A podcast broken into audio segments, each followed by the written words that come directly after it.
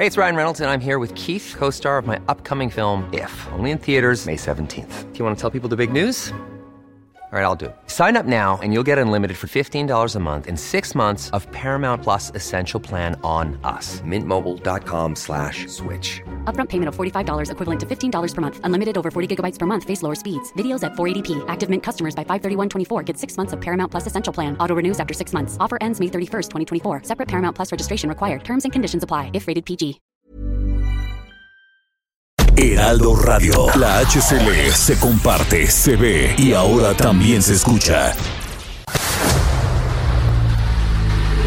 El dedo en la llaga. Había una vez un mundo en el que nadie creía. País de historias inexplicables. Una nación con personajes asombrosos. Santo Tomás tenía razón. Hay que ver para creer. El México increíble, las verdades que duelen, la voz de los que callan, el dedo en la llaga. Infórmate, diviértete, enójate y vuelve a empezar. El Heraldo Radio presenta El Dedo en la Llaga con Adriana Delgado. Siempre.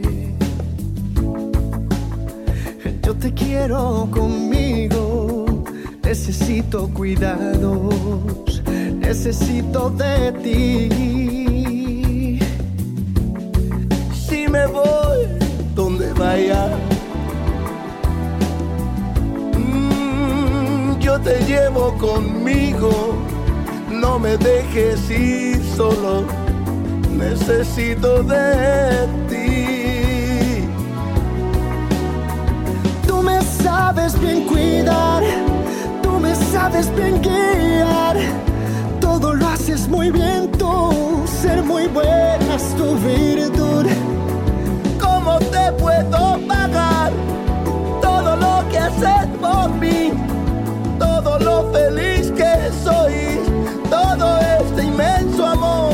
Así iniciamos este dedo en la llaga de este viernes 27 de mayo del 2022. Y cerramos esta semana escuchando Te lo pido, por favor, en voz de Juan Gabriel y Luis Fonsi. Y es que toda la semana se la hemos dedicado a este gran cantautor, poeta del pueblo, Juan Gabriel. Le mandamos un beso a Juan Gabriel donde quiera que se encuentre. Solamente con mi vida.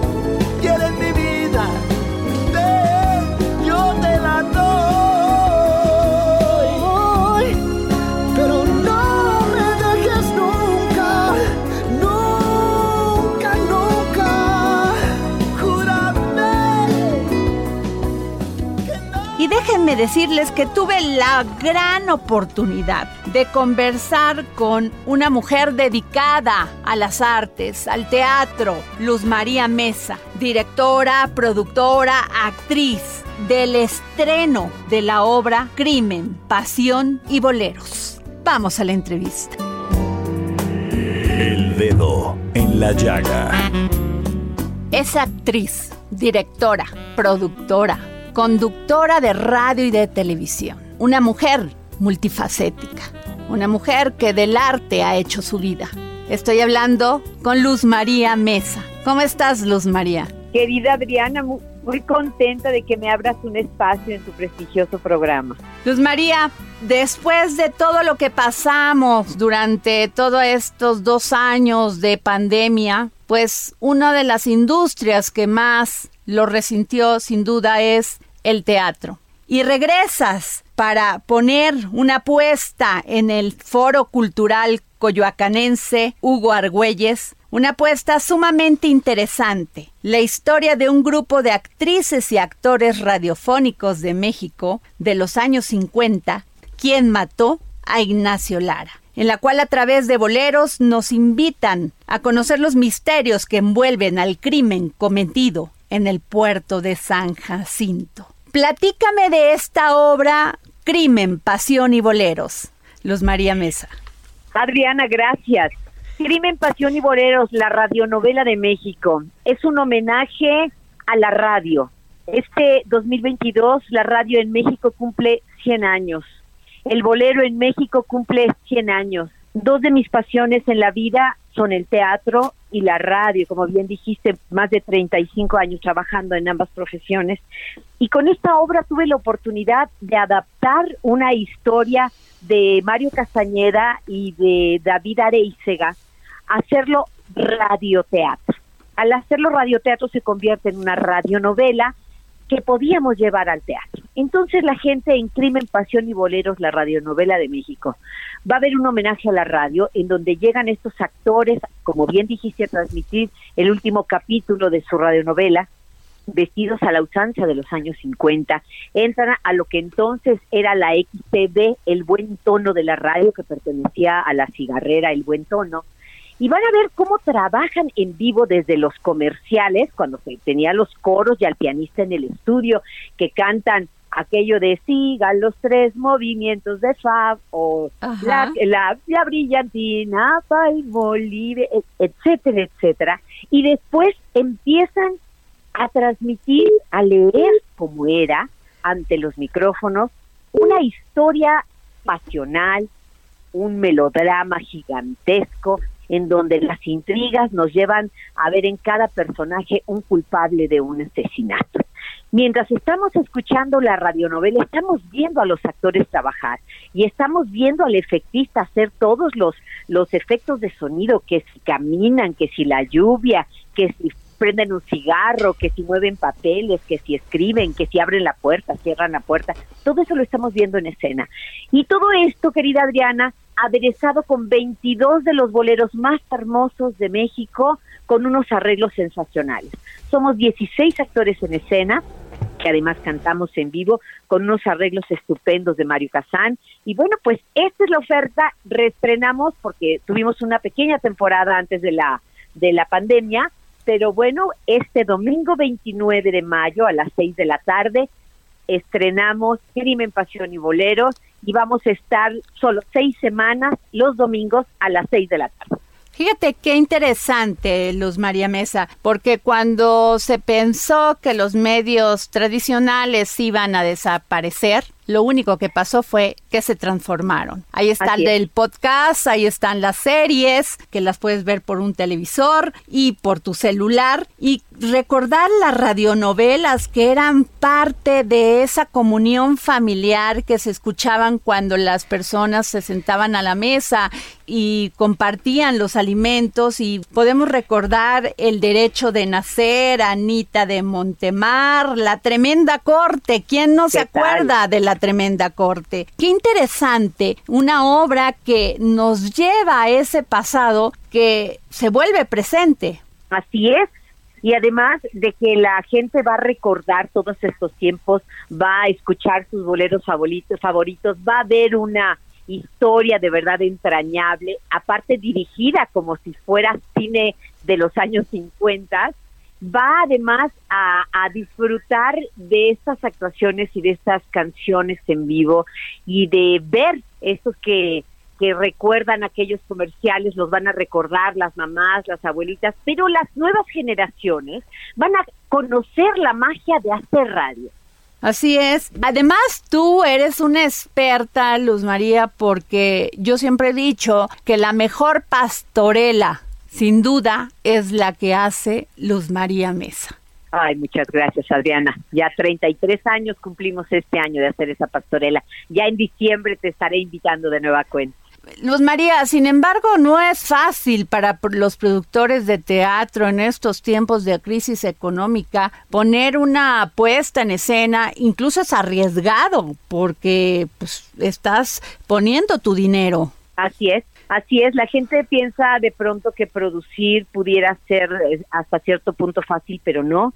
Todo tiene un proceso, desde un proceso de permisos en la alcaldía, en la tesorería del gobierno, en los mismos teatros, no solamente son las que la gente ve en escena, sino toda la preproducción, el diseño de producción, el diseño gráfico, la promoción, la publicidad, quien haga las redes sociales, después todo el shooting o el, la imagen fotográfica que la hizo una gran, gran fotógrafa, artista plástica de este país, que es Hilda Villarreal, hizo toda la parte de la fotografía, el maquillaje y el, y el, el peinado, Luisa, Luisa Rodríguez, quien es maquillista, se conjuntó un equipo realmente creativo extraordinario y esos son los que están antes de la puesta en escena. Durante la puesta en escena la gente va a ver a 15 actores, un pianista, pero ahí atrás es un equipo de producción que pone las sillas, la iluminación, eh, la, sonorización, usamos más de 18 micrófonos en escena, en fin, es, un trabajo muy, muy grande, una gran producción en un teatro íntimo. Luz María, esta obra, esta puesta en escena, ¿no has pensado llevarla a un podcast para que muchos jóvenes que a veces pues no pueden estar en la Ciudad de México puedan escucharla y pues regresar a aquellos años 50, pero pues con una nueva tecnología? Fíjate que durante la pandemia hicimos una función streaming que se pudo ver en, bueno, en todos lados. La verdad es que la gente estaba muy agradecida. Y por supuesto que también se ha pensado, hicimos eh, para celebrar el 96 aniversario de la XCD, hicimos un concierto en vivo como radioteatro nada más, porque nosotros estuvimos en el verdadero estudio y transmitimos y fue una experiencia para la gente sensacional. Sin embargo, verla en escena y escucharlo en vivo es lo que hace la magia. Ya quisiera yo volver, Adriana, a dirigir y producir radionovelas, soy materia dispuesta. Hice radionovela como, como directora mucho tiempo, además de como actriz. Recuerdo y los invito a que escuchen eh, Vámonos con Pancho Villa, que hicimos una radionovela para celebrar el centenario de la Revolución Mexicana. Y todavía anda por ahí, porque como fue una radionovela sin fines de lucro, está por ahí en las redes, etcétera. Y es un género que deberíamos de retomar, porque te abre la imaginación, como bien dices, y se podría hacer en podcast y donde sea, pero ojalá eh, los productores de radio volvieran a apostar a la radionovela porque te permite esparcir su imaginación ahora que está tan atrapada por las cuestiones visuales. Esta obra se va a llevar a cabo todos los domingos a las 6 de la tarde en el Foro Cultural Coyoacanense Hugo Argüelles, ubicado en Allende 36, Coyoacán, muy cerca de la iglesia de San Juan Bautista, atrás del edificio de la alcaldía de Coyoacán y del Jardín Hidalgo, todos los domingos a las 6 de la tarde. Así es. Oye, Adriana, y permíteme obsequiarle a tu público tres pases dobles para la función de este domingo 29 de mayo. Tú decides cómo llaman, yo allá lo recibo con una lista que ustedes me hagan favor de darme y este y lo recibiré con mucho gusto. Muchísimas gracias por esta entrevista, querida y admirada Luz María Mesa. Gracias por tomarnos la llamada para el dedo en la llaga. A ti, como siempre, mi cariño y mi agradecimiento, Adriana. Gracias. El dedo la llaga. Y a quienes me sigan en este momento y me manden un tweet a arroba Adri Delgado Ruiz, les voy a regalar tres pases dobles para ir a ver esta maravillosa obra Crimen, Pasión y Boleros. Viernes, viernes y en exclusiva desde Argentina, nuestro gran filósofo Hernán Melana, que esta tarde nos habla sobre los evangelios apócrifos y su significado histórico. Filosofía, psicología, historias con Hernán Melana. Hola Adriana y oyentes del dedo en la llaga. Hoy vamos a hablar de los evangelios apócrifos y su significado histórico. Vamos a ubicarnos en la Edad Media Occidental, en donde la Biblia, que significa el libro, fue el punto de referencia principal de lo intelectual, de la formación escolar, de la cultura monástica, de la vida eclesiástica y de la litúrgica. Y por otro lado tuvo una influencia determinante en la creación artística e intelectual, por supuesto, tanto así como en la producción jurídica.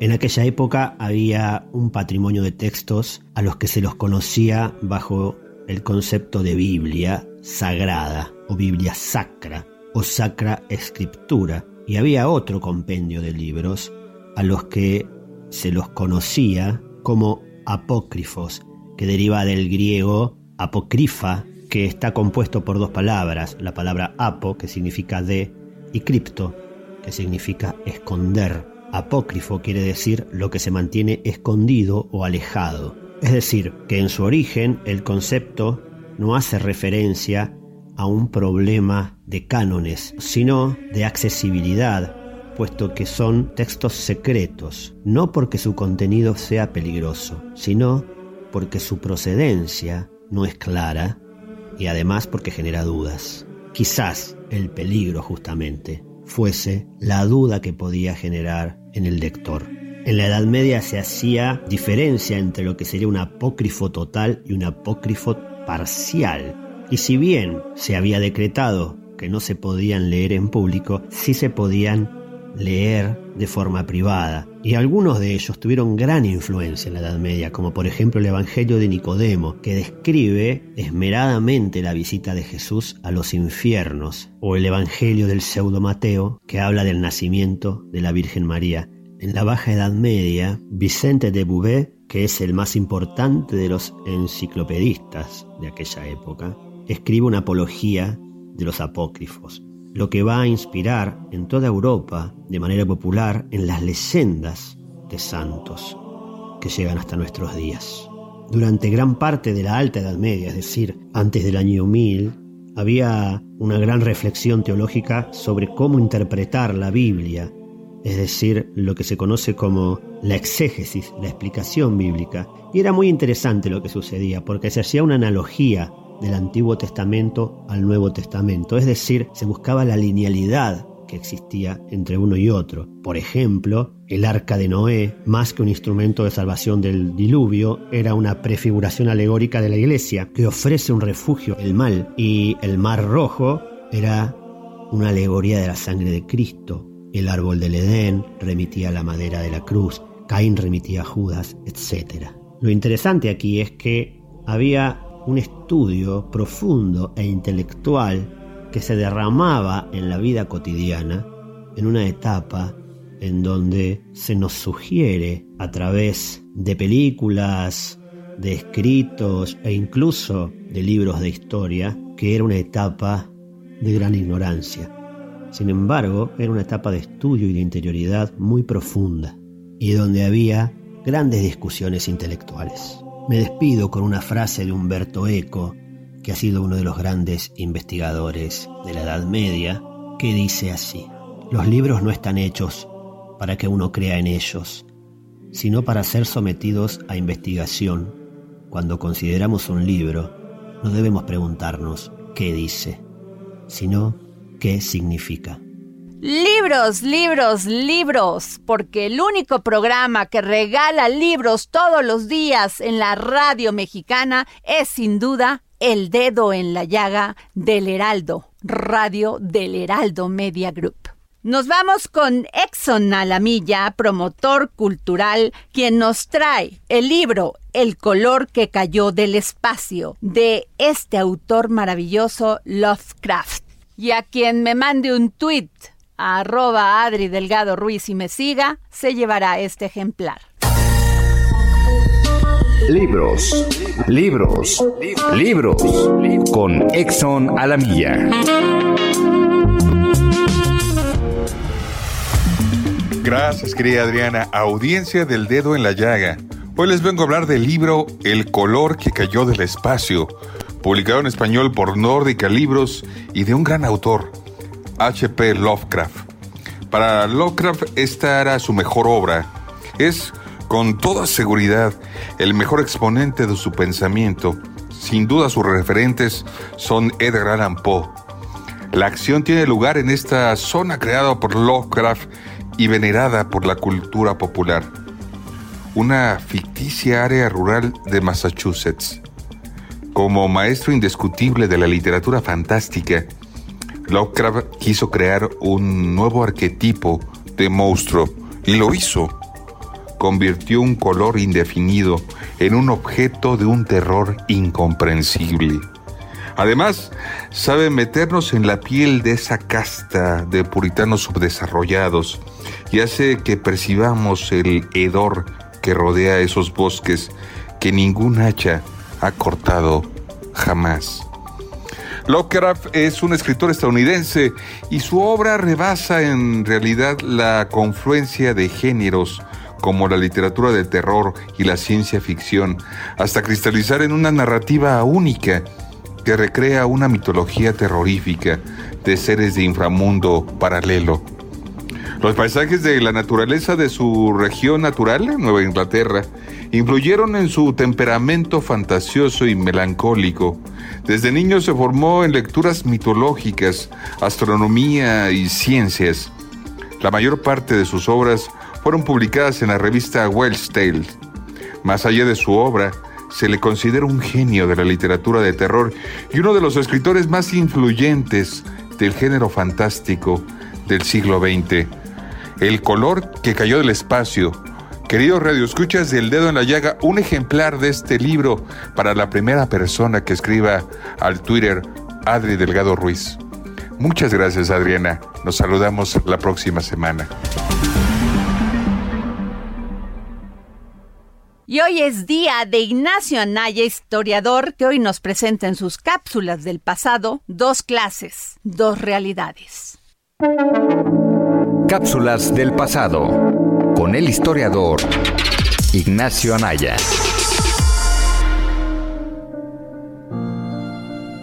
Hola Adriana, hola amigos del dedo en la llaga, soy Ignacio Anaya y esta es mi cápsula del pasado.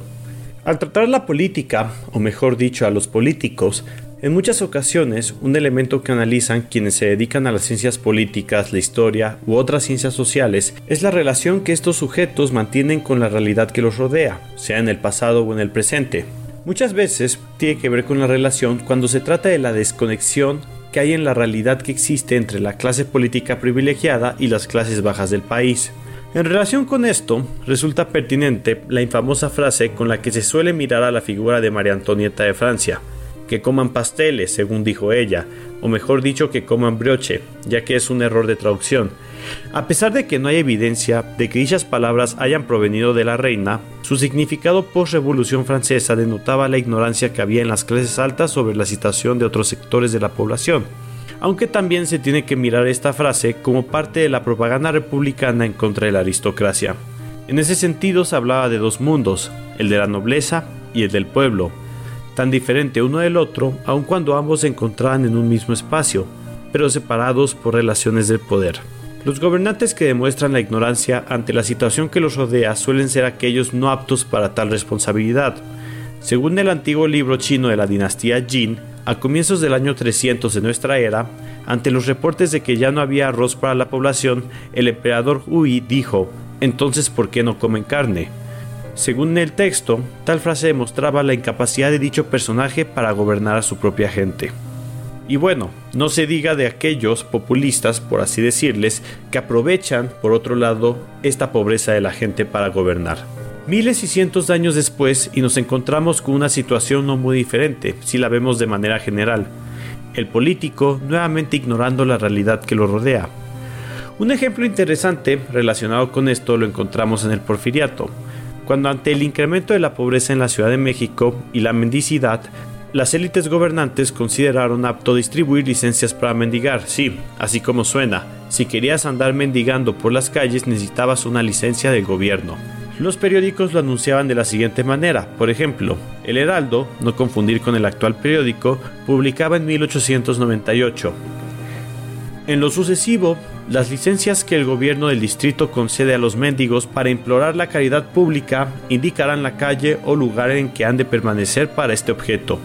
Esas licencias se expedirán previa certeza de quien las solicite es persona imposibilitada para el trabajo. De esta manera, la clase gobernante tenía mayor control sobre la pobreza y su distribución. Otra manera de lidiar por las clases privilegiadas con las clases bajas. ¿Qué opinan? ¿Seguimos con una desconexión entre el gobernante y los gobernados? Espero que les haya gustado este episodio y recuerden escucharnos también en Spotify. Muchas gracias y hasta la próxima.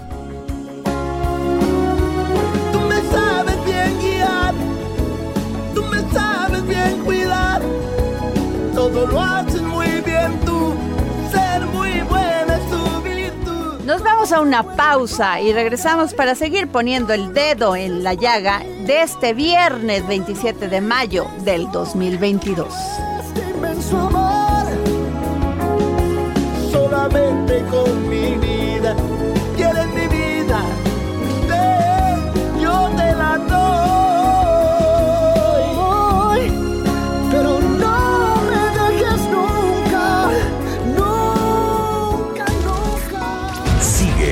Adriana Delgado en su cuenta de Twitter arroba Adri Delgado Ruiz. Además, te invitamos a enviar tus opiniones y comentarios en texto o por mensaje de audio a través de WhatsApp al 55 2544 3334. Y si quieres escuchar El Dedo en la Llaga de El Heraldo Radio, en cualquier momento y donde quiera que te encuentres, descarga el podcast disponible en Spotify y iTunes. Heraldo Radio. Heraldo Radio. Emprendedores.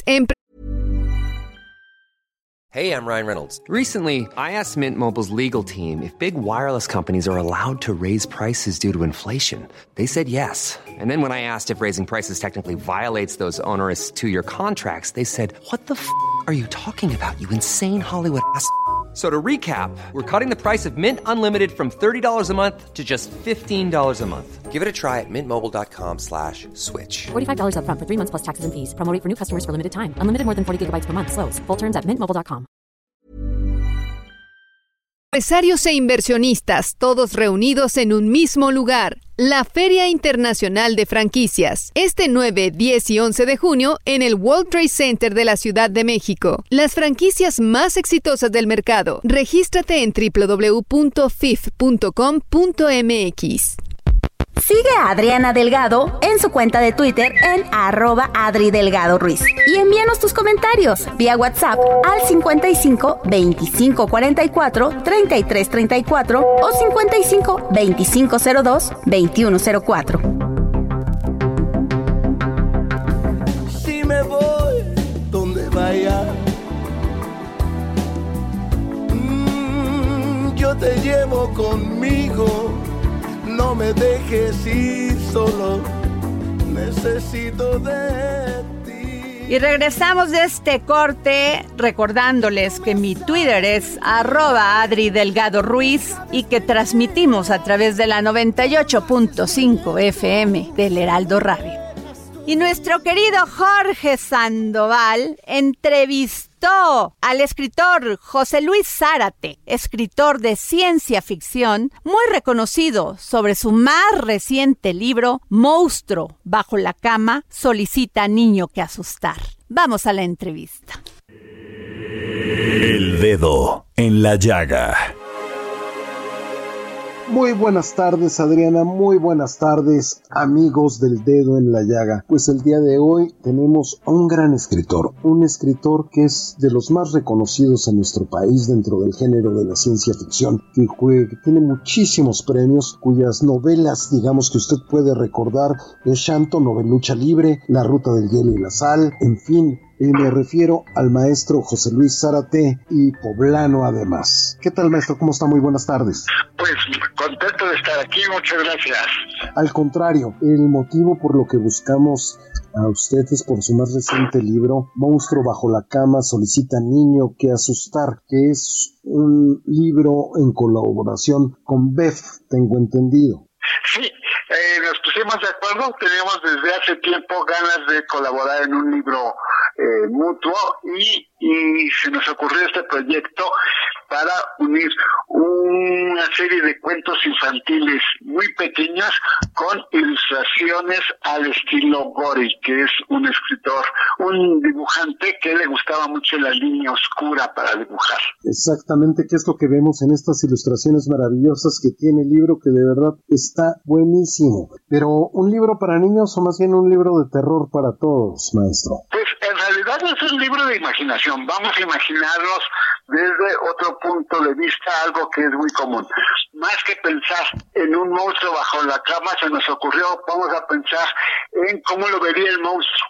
No es que haya algo horrible allá abajo, sino que el monstruo lo vería como que hay un niño allá arriba y todo lo que se le ocurre, todo lo que podría pasar. Eh, es, este libro sigue un poco el día a día del monstruo, viendo cómo va creciendo el niño. Es una historia de amistad entonces, José Luis Zárate, escritor. Sí, es una historia de amistad y es una historia de encuentro, incluso hay un momento en que se separan, es una historia de nostalgia, pero sobre todo es una, una historia de imaginación. Vamos a pensar en todas las alternativas que hay de monstruos y niños, cómo se pueden interrelacionar con... Eh, ahora sí que su vida secreta, la vida que solo ellos conocen, el día a día que los va acercando más a, más, más y más hasta hacerse realmente amigos. Para los dos es el encuentro de, de dos mundos, maestro, de dos realidades para los cuales pues es un monstruo cada uno de ellos. Más que un monstruo, alguien desconocido, alguien que no se sabe muy bien qué está haciendo y al imaginarse Edgar qué podría hacer y al ver el monstruo el día a día de, ellos dos, ya lo van comprendiendo. En realidad es el encuentro, el encuentro lo que los hace amigos y más que nada, más que el, el temor es la unión de nos está pasando esto, nos sucede estas cosas, yo puedo estar solo, tú puedes estar solo, podemos entendernos en lo que tenemos en común, en lo que estamos compartiendo uno junto al otro. Es lo que nos pasa muchas veces en el mundo a los adultos, ¿no, maestro? Tenemos miedo a lo desconocido, a lo diferente y por eso, pues, tanta discriminación, tanto odio al que es diferente a uno. Sí,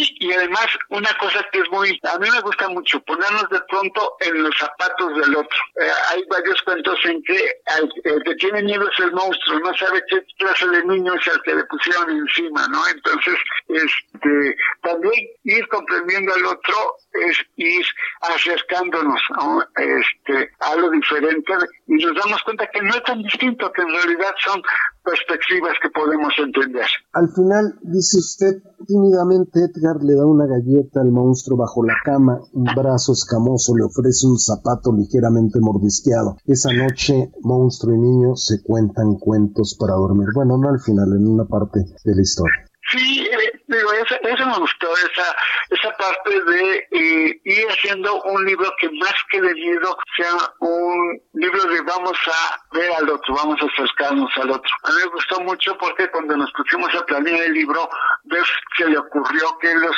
dibujos tenían que ser muy emocionales.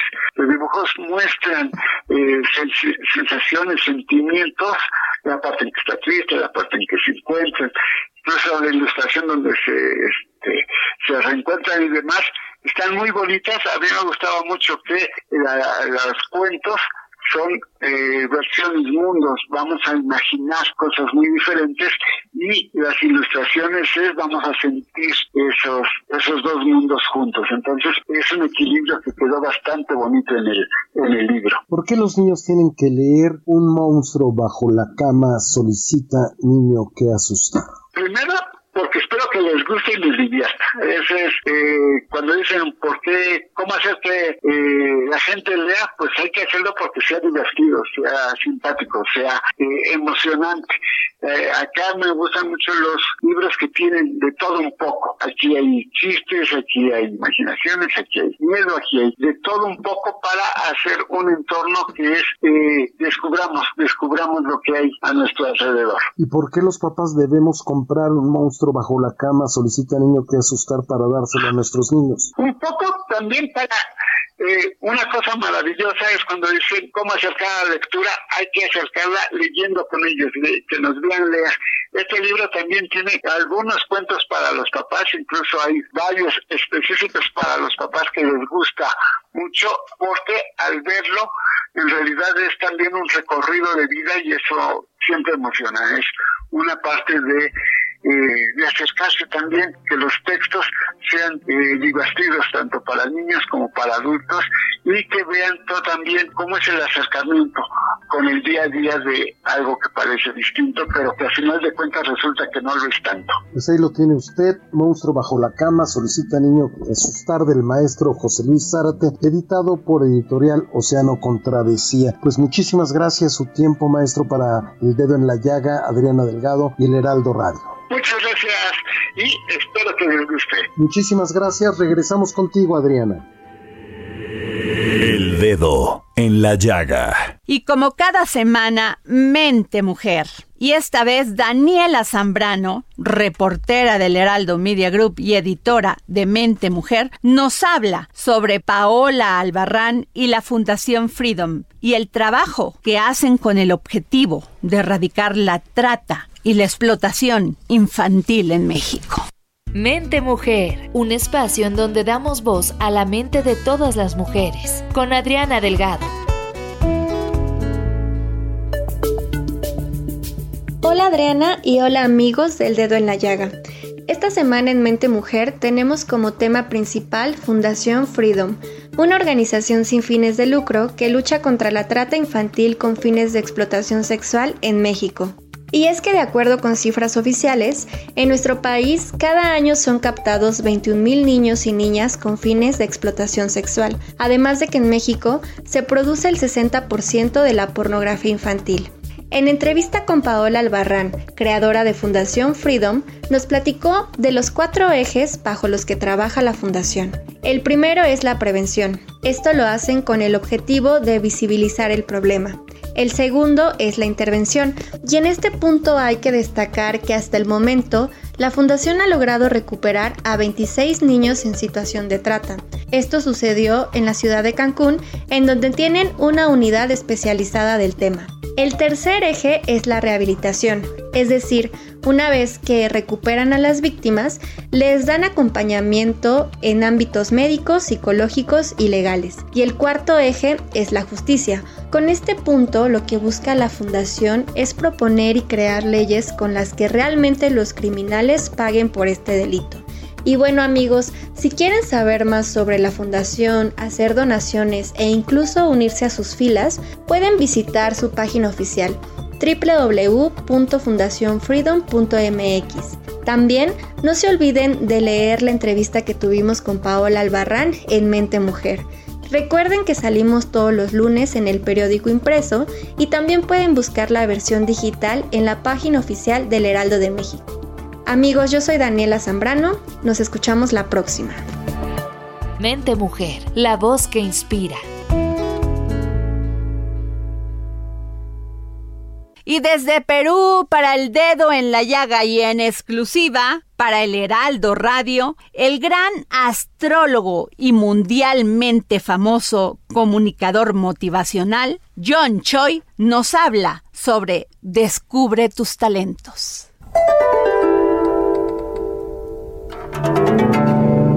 Vibrando alto con John Choi. Motivación y autoestima.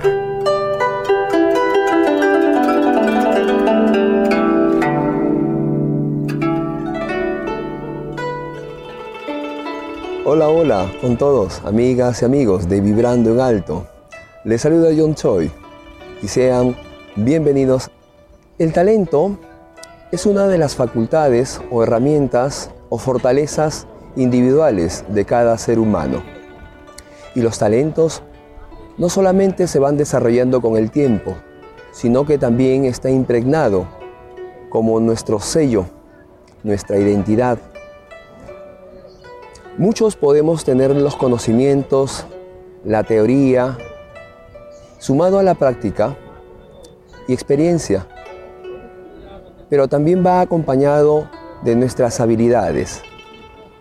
El talento se encuentra en diferentes áreas de nuestra vida, en el día a día. Muchos tenemos talentos para la oratoria, para sanar, para armar y desarmar. Somos curiosos y desarrollamos talentos para la electricidad, las artes, el deporte, la música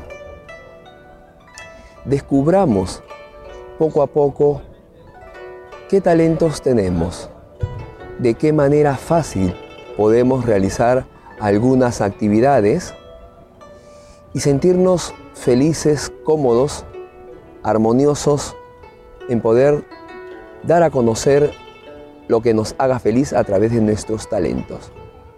Los talentos van sumado con una inspiración y un escenario o una inquietud que te motive.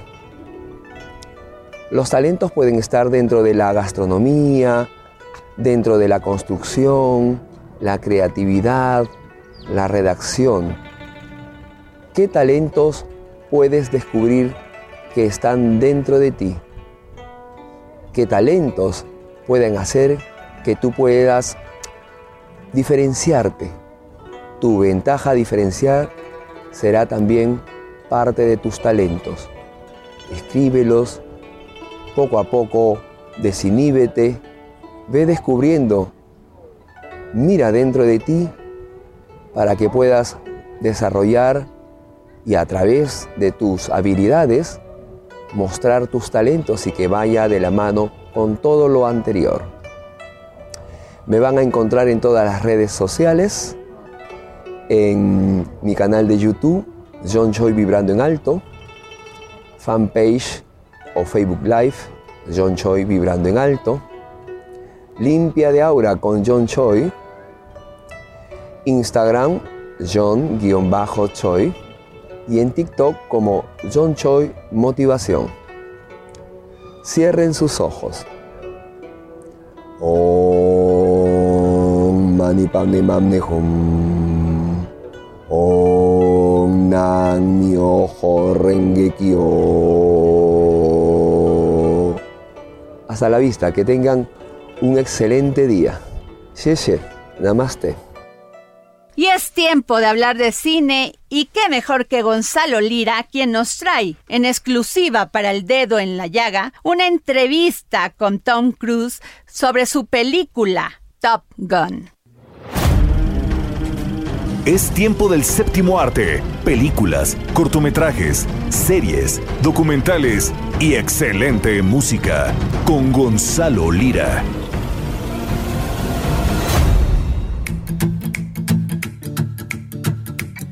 Hola, ¿qué tal Adri? Muy buenas tardes a ti y a toda la gente que nos escucha por aquí por el dedo de la llaga. Yo soy Gonzalo Lira, ya saben, me encuentran en redes como arroba gonis, y llegó el viernes, llegó el momento de hablar de series, llegó el momento de hablar de películas y vamos a hablar de quizá uno de los estrenos más grandes de esta semana, sí, pero también yo creo que del año y sobre todo un estreno que esperó más de 30 años para llegar a la pantalla grande. Estoy hablando de Top Gun Maverick, que es la secuela de Top Gun, aquella película eh, protagonizada por eh, Tom Cruise en los años 80 y que está de regreso este actor a la gran pantalla con una secuela. ¿De qué se trata? Pues bueno, si la película original se enfocaba en el personaje de Tom Cruise siendo un joven piloto, esta vez la película se va a centrar en contarnos cómo este personaje ha crecido, ha madurado y ahora, lejos de ser ese joven piloto, debe de ser el piloto experimentado y veterano que ayudará a una nueva camada de pilotos en una misión importante. Sin embargo, eso solo es la fachada de Top Gun Maverick, ya que lo que realmente creo que esta película nos está diciendo en este momento preciso de la historia del cine es que Tom Cruise se rehúsa a ceder ante las nuevas tecnologías, ante las plataformas y cree fervientemente en el cine como un espectáculo. Y para ello, obviamente, sabemos Tom Cruise es este personaje aventurero, lanzado, no solo en términos de producción, sino también en términos como actor. Y precisamente sobre esta tradición que tiene él a sus 59 años de hacer sus propias acrobacias, de hacer sus propias escenas. Esto fue lo que me contó el actor Tom Cruise de Viva Voz. I think everything. It's sometimes it's easier for me to do things than to watch other people that I've trained to do it. Para mí es más sencillo hacer las acrobacias que ver a los demás hacerlas. Siento mucha responsabilidad cuando entreno a los demás para hacer algo así. Y me preocupa más haberles preparado bien, aunque la verdad lo que más me preocupa es tener una buena historia. Y obviamente me preocupa el público. Quiero darle al público algo único, algo especial. Siempre he pensado así. Y así como lo escuchamos, Tom Cruise es este actor absolutamente comprometido, no solo con él mismo frente a la pantalla, no solo con él mismo en la silla de productor, sino también con su elenco. Pero, ¿qué es lo que caracteriza a Tom Cruise más allá de su trabajo como actor, cómo se involucra como productor, pues precisamente en términos tecnológicos y, justificando incluso esta necesidad de ser él quien protagonice cada uno de los momentos de esta y muchas de sus películas, esto fue lo que me dijo. Even the first Top Gun, I put a camera in the plane. It was part of my contract. Desde la primera película de Top Gun yo debía tener una cámara adentro del avión. Era parte de mi contrato. Porque a mí me apasiona el cine y me apasiona desarrollar tecnología para mejorar el cine. Yo soy piloto, yo puedo controlar un avión, entonces disfruto mucho experimentar con las cámaras dentro de los aviones. Porque realmente me gusta pensar en cómo eso afecta al público. Pero la verdad es que nunca llego a un punto máximo, nunca vamos a llegar. Sin embargo, ahí radica la belleza de la vida y de hacer cine. Siempre va a haber una historia que contar. Y yo soy alguien que disfruta sentarse, escribir historias y escribir personajes, porque siempre va a haber una montaña nueva que escalar. Siempre va a haber una nueva historia que contar. Ahí está Adri Tom Cruise en exclusiva aquí para el dedo en la llaga durante su visita a la Ciudad de México. Un verdadero superestrella del cine que nos demuestra que no solamente se trata de la fachada, que también se trata de un involucramiento que viene desde la médula en el cine, en el arte de hacerlo y sobre todo en el respeto a las maneras de verlo, de proyectarlo y de realizarlo. Yo me despido, nos escuchamos por aquí próxima semana. ¿Y quién no ha probado una deliciosa hamburguesa? Miriam Lira y su momento GastroLab nos va a hablar de su origen y el Día Internacional de la Hamburguesa. GastroLab. Historia, recetas, materia prima y un sinfín de cosas que a todos nos interesan.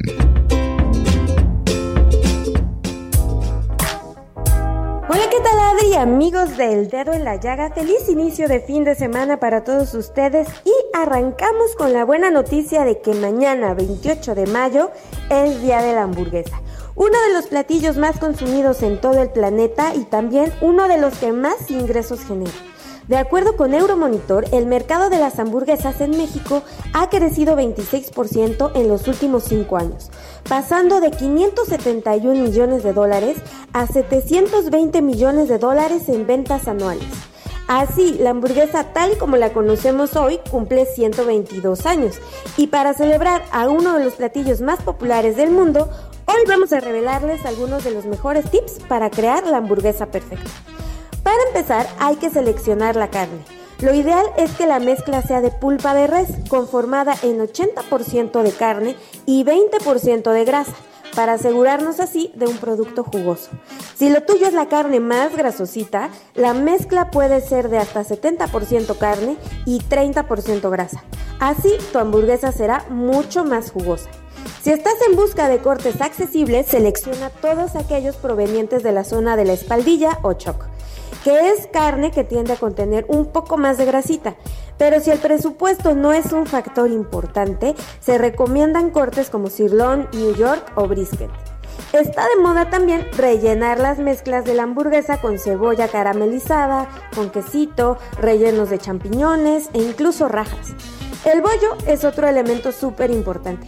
Mientras más rico y suntuoso sea, el resultado será mejor ya que obtendrás un producto más uniforme, por lo que es ideal que este contenga siempre mantequilla y huevo.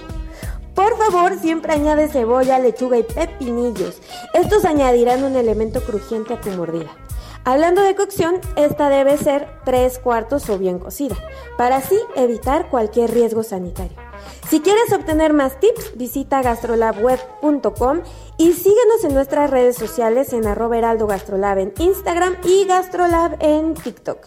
Estoy segura de que encontrarás todo lo que estás buscando. Yo soy Miriam Lira y nos escuchamos el próximo viernes aquí en El Dedo de la Llaga.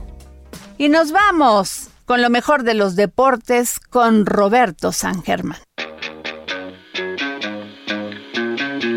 Roberto San Germán y los deportes al estilo del dedo en la llaga con Adriana Delgado.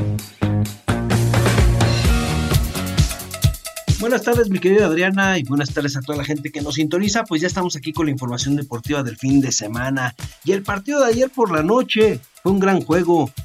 La verdad es que Atlas empezó dominando en el primer tiempo. y se llevó el primer gol y pone el 1 a 0 alrededor del minuto 26 de la primera parte. Parecía que Atlas iba a tener una noche tranquila, pero empezó a emparejar la situación el equipo de Pachuca con sus jugadores, su delantero Nico Ibáñez tuvo oportunidades, también Kevin Álvarez por el lateral que subía y todo. Ya para el segundo tiempo, todo fue en favor del Pachuca, que no dejó de estar ataque y ataque al equipo del Atlas, que se defendió. Y cuando parecía que el partido terminaba 1 a 0, se apareció Julián Quiñones, este que ha sido pues letal en los partidos del Atlas y puso el 2 a 0 definitivo ya en tiempo de compensación. La verdad es que Pachuca merecía un gol, por lo menos en este duelo. Víctor Guzmán y todos estuvieron a punto, pero también Camilo Vargas, que porterazo tiene el Atlas. Y, los postes impidieron el gol del equipo del Pachuca, el empate. Parecía que Pachuca empataba, pero no.